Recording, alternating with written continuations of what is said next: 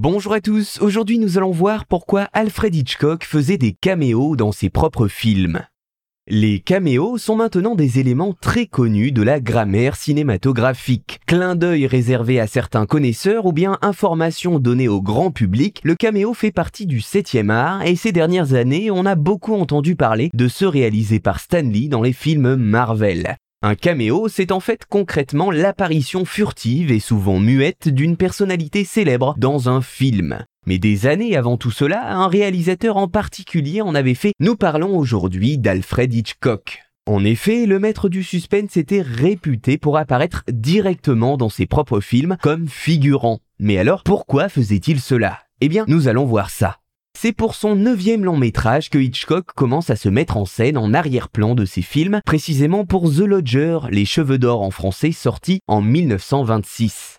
Lui-même explique le démarrage de ce qui deviendra une tradition récurrente chez lui à François Truffaut, je le cite, c'était strictement utilitaire, il fallait meubler l'écran. Plus tard, c'est devenu une superstition et ensuite, c'est devenu un gag. Ainsi, à la base, le caméo est un moyen strictement concret de pallier le manque de figurants sur les tournages en économisant des moyens humains contre sa propre personne. Avec le temps, ces fameux caméos vont devenir un jeu avec le spectateur qui se suit d'un film à l'autre. Mais quelque chose commence à tracasser Hitchcock. Il se rend compte que ce petit gag, comme il le nomme, peut nuire à sa narration car le spectateur se met alors à attendre son apparition. Il va trouver un moyen efficace d'équilibrer les choses, il en parle lui-même en 1962, je le cite, mais à présent c'est un gag assez encombrant et pour permettre aux gens de regarder le film tranquillement, je prends soin de me montrer ostensiblement dans les 5 premières minutes du film.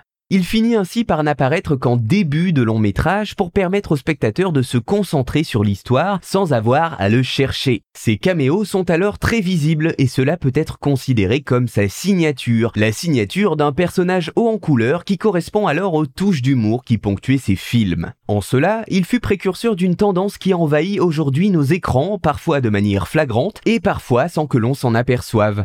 Voilà, vous savez maintenant pourquoi Hitchcock faisait des caméos dans ses propres films.